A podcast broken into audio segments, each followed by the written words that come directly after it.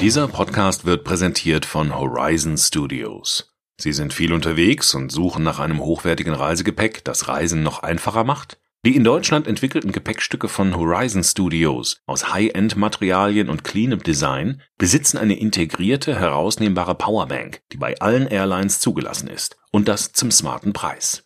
Haben Sie Interesse? Mit dem Gutscheincode Digitech50 erhalten Sie 50 Euro Rabatt auf nicht reduziertes Reisegepäck. Jetzt mehr entdecken auf horizon-studios.com.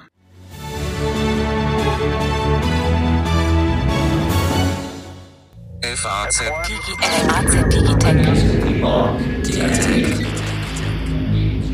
Guten Tag, liebe Hörerinnen und Hörer. In einer weiteren Folge unseres FAZ Digitech Podcasts begrüße ich Sie ganz herzlich.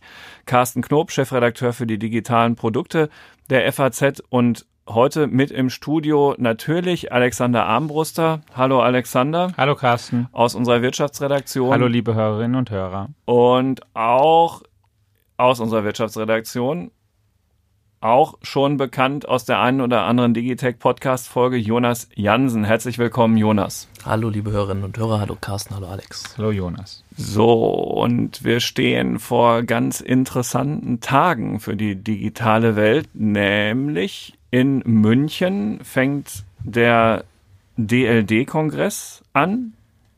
Samstag, Sonntag, Montag. Und unmittelbar danach kann man weiterfahren. Man ist ja schon im Süden in die Schweiz, nach Davos zum World Economic Forum, wo es jedes Jahr auch immer mehr um die Auswirkungen der Digitalisierung auf gesellschaftliche Zusammenhänge und die daraus folgenden Herausforderungen geht. So, und alle drei sind auf jeden Fall auch schon DLD-Veteranen, das eine oder andere Mal da gewesen. Und mit dem DLD fangen wir jetzt in der zeitlichen Reihenfolge mal an. Lieber Jonas, was ist das denn überhaupt, dieser DLD? Ähm, DLD steht für Digital Life Design.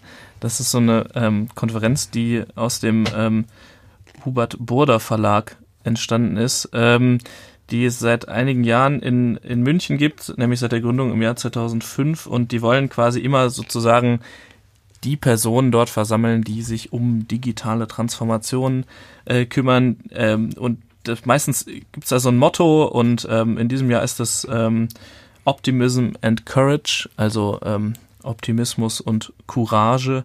Und ähm, es ist sozusagen die, der, der Appell, dass man trotz all dieser schlechten Techniknachrichten. Ihr habt da ja auch im Podcast schon öfter darüber geredet, über das, über das Jahr, was sich hier so getan hat, dass man weiterhin mutig sein soll, also quasi einen, einen positiven Ausblick geben. Und da, da ähm, geben sich tatsächlich nicht nur Technologie-Startups, sondern auch echt inzwischen ziemlich große Unternehmen und deren Chefs dann auf der Bühne ähm, die Hände und reden miteinander. Also ist auf jeden Fall sehr prominent besetzt, funktioniert auch ganz gut durch diesen Effekt, dass viele dann nach Davos weiterreisen können, von denen, die dann in München auf der Bühne waren. Insofern ist das ganz gut getimt. Und lieber Alexander, äh, schon auch schon fast traditionell erscheint bei uns in der Zeitung, natürlich auch im Netz, ein, ein großes Special zum, zum DLD. Und in diesem Jahr hast du den Aufmacher dazu geschrieben. Und wenn das erscheint, werden die Leserinnen und Leser lesen, dass es eine nie enden wollende Reparatur des Internets bedarf. Wie passt das jetzt mit diesem Stichwort Optimism and Courage zusammen? Weil das wirkt dann ja auch schon wieder fast ein bisschen düster.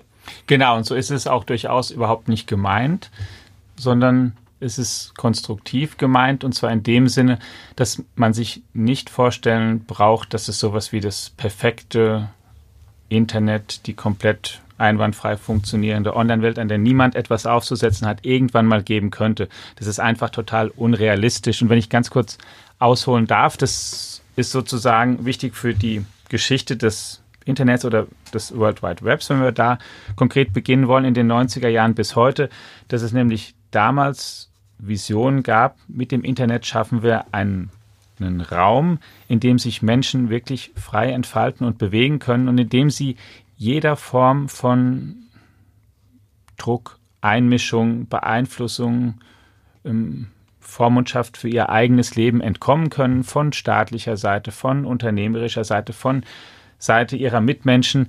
Sozusagen diese, diese Vision Individual Empowerment, dass jeder auch sein, sein nicht nur sein, dort ähm, sich in seiner Freizeit entfalten kann, sondern auch als Solopreneur in Anführungszeichen, vielleicht auch unternehmerisch, ohne großen Aufwand direkt einen riesen Kundenstamm bedienen kann mit einer guten Idee, das einfach skalieren kann, dass diese Vision toll ist einerseits, dass sie begeistern kann, auch viele begeistert hat, auch wirklich viele dazu gebracht hat, ähm, Unternehmen zu gründen und das Silicon Valley ja auch bis heute inspiriert, dass sie aber auf eine Realität prallt, die so einfach nicht ist, weil die digitale Welt natürlich nicht sich den Gesetzen auch der analogen Welt entziehen kann, dass es Interessengruppen gibt, die natürlich versuchen können, wenn sie miteinander ähm, ähm, Streit haben, Lösungen zu finden, die für beide Seiten gut sind, aber genauso oft werden natürlich auch Lösungen und Ergebnisse gefunden, indem eine Seite auf Kosten einer anderen Seite etwas dazugewinnt.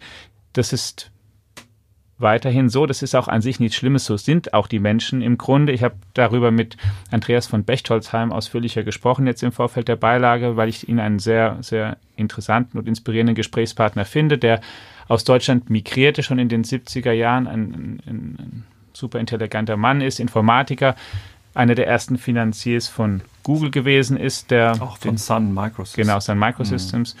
Da und der sich jetzt auch über Jahrzehnte schon in dieser Branche aufhält und den Blick drauf hat und der mir dann auch zum Beispiel gesagt hat, dass er diese Vision auch einerseits gut findet, die ursprünglich mal von den Internetgründern in Anführungszeichen ähm, mit auf den Weg gebracht wurde, aber in, aus den Gründen, die ich genannt habe, dass sie eben aber auch naiv ist. Und dann kann man immer sagen, okay, wann, ähm, wie schlimm ist es denn eigentlich gerade? Und wenn man jetzt auf die letzten zwei, drei Jahre schaut, dann ist tatsächlich so, dass zumindest die Stimmung eine andere ist als vor zehn Jahren, dass eben jetzt sehr, sehr viel gesprochen wird darüber, was wissen eigentlich Unternehmen und Staaten über mich? Sind meine Daten sicher? Wie sind sie sicher? Wie werden sie verwertet? Von wem werden sie denn ausgewertet? Jetzt gibt es den neuesten Cyberangriff, morgen schon wieder einen. Polarisiert das Netz eigentlich die Leute, die sich daran beteiligen, weil die Leute natürlich sich mit denjenigen treffen, wie analog auch. Man trifft sich mit Leuten, mit denen man sich gut versteht. Warum versteht man sich mit ihnen? Weil man ungefähr dasselbe Mindset hat. Im Internet ist es natürlich sehr, sehr leicht, noch viel leichter und man kann noch viel mehr Leute treffen, die denselben Mindset haben wie man selbst und auch international. Und wenn man sich gegenseitig dann ähm, bestärkt in seiner Weltsicht, dann natürlich kann es sein, dass man sich leichter vielleicht polarisiert oder abgrenzt von anderen und dass sowas auf eine Gesellschaft sich niederschlägt. Solche Themen sind momentan viel, viel häufiger, als sie noch vor zehn Jahren Themen waren. Deswegen gibt es auch ähm, viel verbreiteter das Gefühl, dass das Internet irgendwie so nicht so richtig funktioniert, wobei man darüber gut streiten kann, wie es jetzt ist, sondern das Gefühl, da müsste halt was repariert oder, wie, oder in Ordnung gebracht werden. Und deswegen verwende ich den Begriff der Reparatur in einem konstruktiven Sinne. Mhm. Ich habe da ähm, mich nämlich ähm, bedient auch einer, eines längeren Aufsatzes, den mal der die Rektor des Deutschen Museums in München, Wolfgang Heckel, geschrieben hat und als Buch veröffentlicht hat. Das heißt, die Kultur der Reparatur, was ich auch eine tolle Haltung finde, dass man eben indem man, er auch definiert, die Haltung Reparatur auch bedeutet, dass man sich mit den Dingen befasst, sich auch überlegt, warum sind die Dinge so entstanden, warum sind sie deswegen kaputt gegangen. Und man lernt dann in der Reparatur viel auch über die Motive und auch über die Funktionsweise der Beteiligten oder des ähm, Mediums, an dem sie sich beteiligen und macht es dann ein Stück besser und hat nie den Anspruch, dass man jetzt morgen was komplett Perfektes geschaffen mhm. hat, sondern man hat dann was Neues geschaffen, mit dem dann die Leute vielleicht erstmal zufrieden sind oder die allermeisten Leute sehr zufrieden sind und dann geht es aber weiter, denn es werden auch dann wieder Phasen kommen, in denen auch dann, also jetzt an diese, die wir jetzt haben, wird meiner Einschätzung nach eine Phase kommen, in der auch die Stimmung dann wieder dreht und die Leute, mhm. die allermeisten zufrieden sind, aber auch dann wird man nie sagen können, das ist jetzt für alle Zeiten so, sondern auch dann wird es wieder Phasen geben, in denen man merkt, ähm, okay, das ist nicht so gut. Ende des Monologs vielleicht erstmal hier. Ha, ja, also äh, die äh, ganz bestimmt erscheint jedenfalls die Beilage und findet der DLD und auch Davos zu einer Zeit statt, wo die großen Internetkonzerne schon sehr, sehr unter Druck geraten sind, also ja. in, in, in der gesellschaftlichen Debatte äh, mit Blick auf das Verhalten, das sie mit dem Umgang mit Daten an den Tag legen oder wie sie ihre Steuern bezahlen und ähm, sie werden sehr, sehr kritisch begleitet. Deswegen, wenn man jetzt von einem Pendel oder so spricht, ist es gerade natürlich an einer Stelle wirklich extrem ausgeschlagen ins Negative hinein. Und genau, und dazu sich auch zu, zu Fragen stellt, sind sie eigentlich mächtig, sind sie zu mächtig geworden? Genau. Aber ich möchte auch ausdrücklich vielleicht dann noch einfügen, es geht ja. um Unternehmen einerseits, aber es geht gerade bei diesem DLD, es geht eben auch um um Staaten und verschiedene Kulturen. Also ich habe mit Steffi Czerny auch gesprochen, mhm. natürlich im Vorfeld, die sagt, wir haben Das wollen, ist die Organisatorin genau, des DLD. Und, mhm. und, genau, und Mitgründer und Gründerin, die auch viele internationale Delegationen eingeladen hat, weil natürlich ähm, zugleich, also es nicht nur das Gefühl besteht, da müsste was repariert werden im Netz, sondern auch das Netz sich so ein bisschen, könnte man sagen, fragmentiert, wenn man vergleicht, was eigentlich unser Internet, was wir hier machen, ist hm. und vergleicht mit dem, wie das Internet in China eigentlich funktioniert, wie es genutzt wird, auch vom chinesischen Staat als großes Kontrollmedium. Und wie es eingehegt wird. Genau, ja. wie es eingehegt wird. Wir haben ein ganz tolles Interview mit Fatoumata Bar in unserer Beilage, die ähm, sozusagen Afrikas Amazon gegründet hat. Hm. Eine tolle Unternehmerin hat Jessica von Blasekovic geführt, die dann auch erzählt einmal, wie sie das gemacht hat und auch erzählt, wie in Afrika überhaupt Internet verwendet wird, warum das für viele Leute das Leben erleichtert, die dann keine großen Banken mehr brauchen, sondern eben diese Dienstleistungen über auf ganz anderem Wege sich organisieren und mit dem Smartphone viel mehr machen schon als wir. Um sowas alles geht es mhm. eben auch dieses Jahr. Ja, also ganz bestimmt ist es der richtige Zeitpunkt, um jetzt den Kontrapunkt zu setzen, was die Organisatoren mit dem Motto dann ja auch ganz gewiss tun wollen. Ja. Mhm. Ähm, Jonas, bist du so lieb und sagst noch mal ein, zwei andere Themen, die uns also jetzt ganz speziell auch in dieser Beilage oder dich, wenn du dann in München bist, auf dem DLD beschäftigen werden, damit unsere Hörerinnen und Hörer auch noch mal so einen etwas breiteren Eindruck geben, wie bunt es da eigentlich zugeht? Also es hat ja eben diese drei Aspekte, Digital, Live und Design und mhm. das versuchen sie auch immer so ein bisschen ähm, abzubilden. Also es sind da auch wirklich Künstler und Leute, die irgendwie sehr kreativ mit Digitalisierung umgehen. Das spielt da genauso eine Rolle wie Startups, die da auf der Bühne sind und erzählen, wie sie glauben, die Welt zu verändern und äh, aus ihrer Sicht natürlich immer zu verbessern. Also da kommt jetzt halt auch so ein Oliver Samba von Rocket Internet hin, der halt erzählt, ähm, was seine Startups äh, machen. Ähm, Niklas Östberg, der Chef von Delivery Hero, das ja auch mal, ähm, woran Rocket Internet auch mal relativ großen Anteil gehalten hat und heute nicht mehr so sehr, ähm, der ist da. Es, es gibt aber eben genauso auch ähm, große deutsche Unternehmen wie ähm, die Post, wo der Vorstandsvorsitzende Frank Appel kommt oder der BMW-Chef Herr Krüger, die der jetzt äh, der zweite, der, der der zweite, der erzählt, ähm, wie sie sich die Mobilität in der Zukunft vorstellen. Und ähm, so eine Art schon fast Maskottchen der DLD ist ähm, Werner Vogels, der ist ähm, Teil von äh, vom Amazon Web Service. Ähm, und der der ist sehr lustig, und der ist aber auch ein totaler Nerd im positiven Sinne. Und ähm, der, der taucht da auf und, und wird wieder ähm, wird wieder wahrscheinlich eine schöne Show abreißen, wo er erzählt, ähm, wie wie die Digitalisierung unser unser Leben verändert und ähm, es, es läuft da auch meistens ein ein lustiger Mann namens Yossi Wadi rum ähm, aus Israel, der, der dann fährt danach auch nach Davos weiter. Der, ja. der so ein bisschen diesen, diese Planung immer auf den Kopf stellt, weil er läuft dann da plötzlich rum und zwischen den zwischen den Vorträgen erzählt er noch mal irgendwas ganz anderes und er ist ähm, äh, ja er er sorgt dafür, dass es dass auch so eine eigentlich sehr durchgetaktete Veranstaltung dann doch noch fast so was privates, unorganisiertes bekommt. Das, ähm, das ist eigentlich ganz, ganz angenehm hm. zwischendrin. Und die bekannteste Frau, die da anreist, ist Sheryl Sandberg, Chief Operating Officer von Facebook. Dieses Jahr natürlich ganz besonders unter Beobachtung. Die ja. ist danach auch noch in Deutschland unterwegs. Hm, die fährt danach ganz bestimmt auch noch nach Davos. Genau, wo sie Da auch kommen auch ziemlich viele wichtige Leute hin, oder? Ja. Äh, ja, oder solche, die sich dafür halten. Ja, das ist ja auch immer so ein bisschen ambivalent da, wie die Leute auf, wie die Menschheit auf Davos blickt. Diesen ewigen Untertitel Improving the State of the World. Ja, die wollen ja gleich alles besser machen. Ja, nicht nur das Internet, was aber, glaube ich, auch gut ist. Carsten, du bist ja schon länger in Davos dabei. Ähm, nicht Gründungsmitglied, ne, das wäre wahrscheinlich das ist, übertrieben genau. zu sagen. Also, ähm, wobei wir wollen ja nicht mehr über dein wir wollen, Jürgen Dunsch. Richtig, wir wollen ja auch nicht mehr über dein Alter sprechen. Aber auch da vielleicht vorab, die FAZ wird ausführlich darüber berichten, analog und online. Carsten, wenn du da dieses Jahr hinfährst, jetzt hat es ähm, auch in Davos ja schon verschiedene Themen und Stimmungen gegeben. Wenn du dieses Jahr hinfährst, was kann man denn absehen?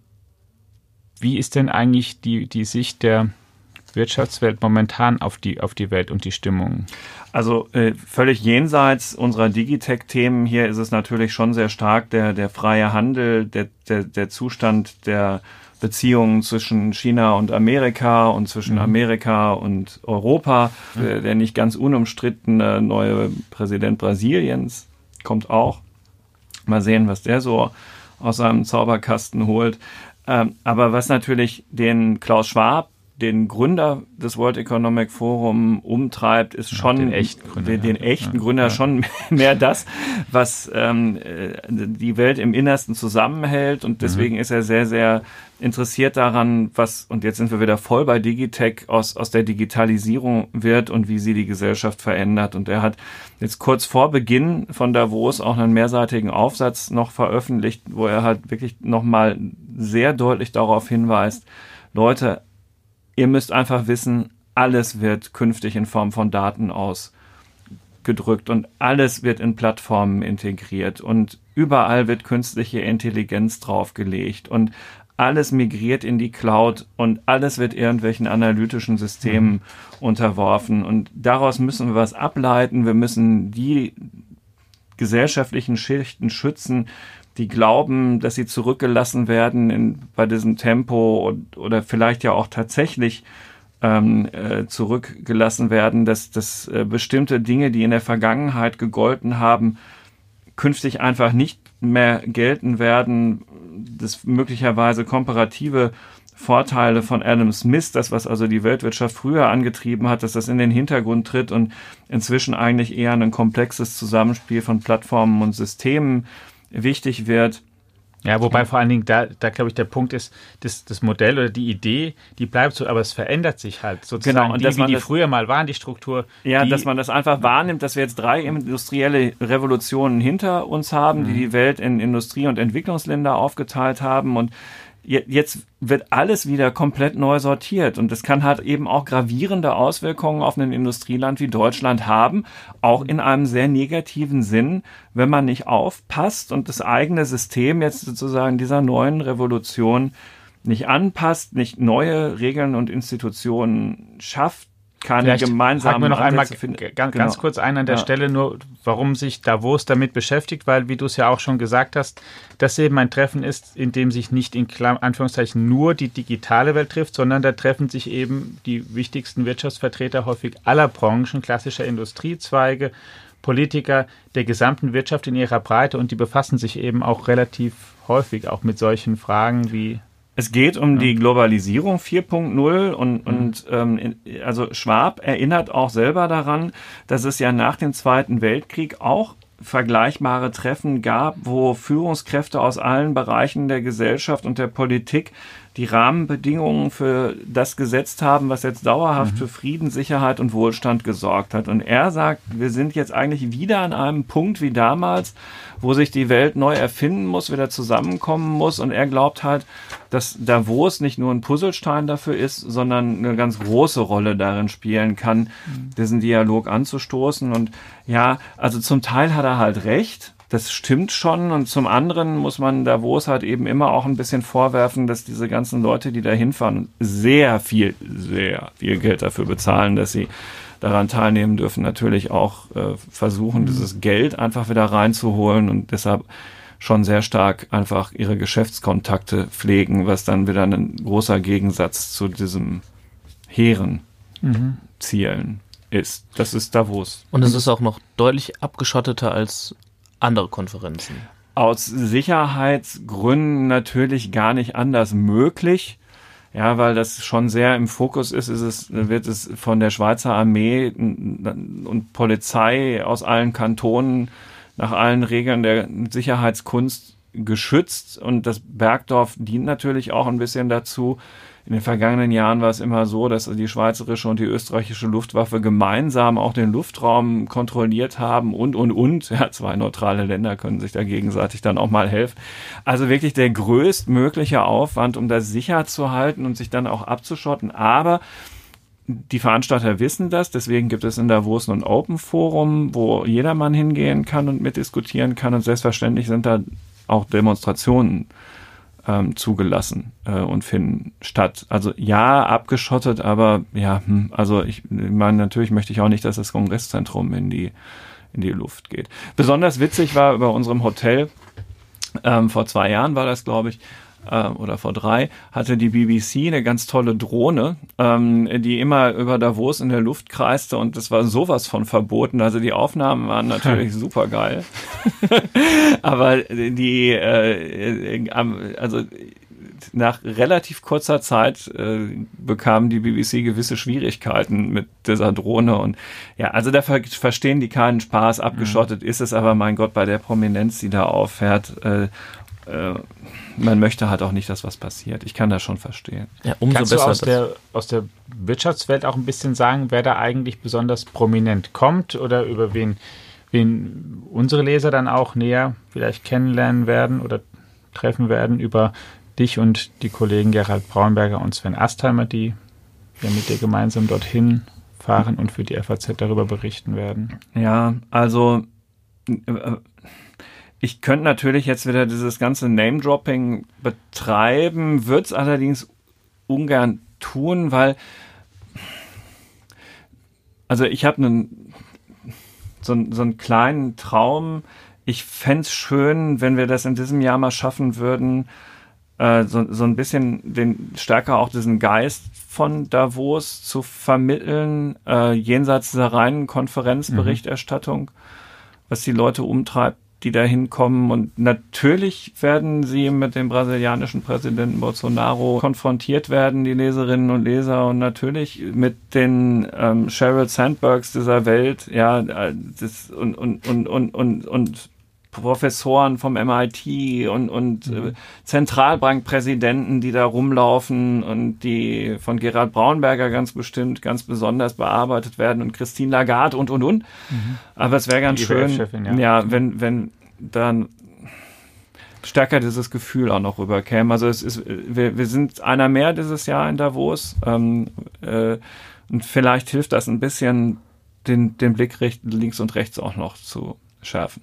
War jetzt doch schon aber ein paar Namen dafür. Das war keine Entschuldigung, Nummer. bitte. Ich hatte, der, der Alexander guckte mich so enttäuscht an und dann habe ich gedacht, das kannst du jetzt nicht machen und ja. dann habe ich doch noch ein paar Namen ja. genannt. Ja, ist krass, ja. dass man mir das auch immer so ansieht direkt. Ja, das geht auch uns allen so. Ja, das stimmt.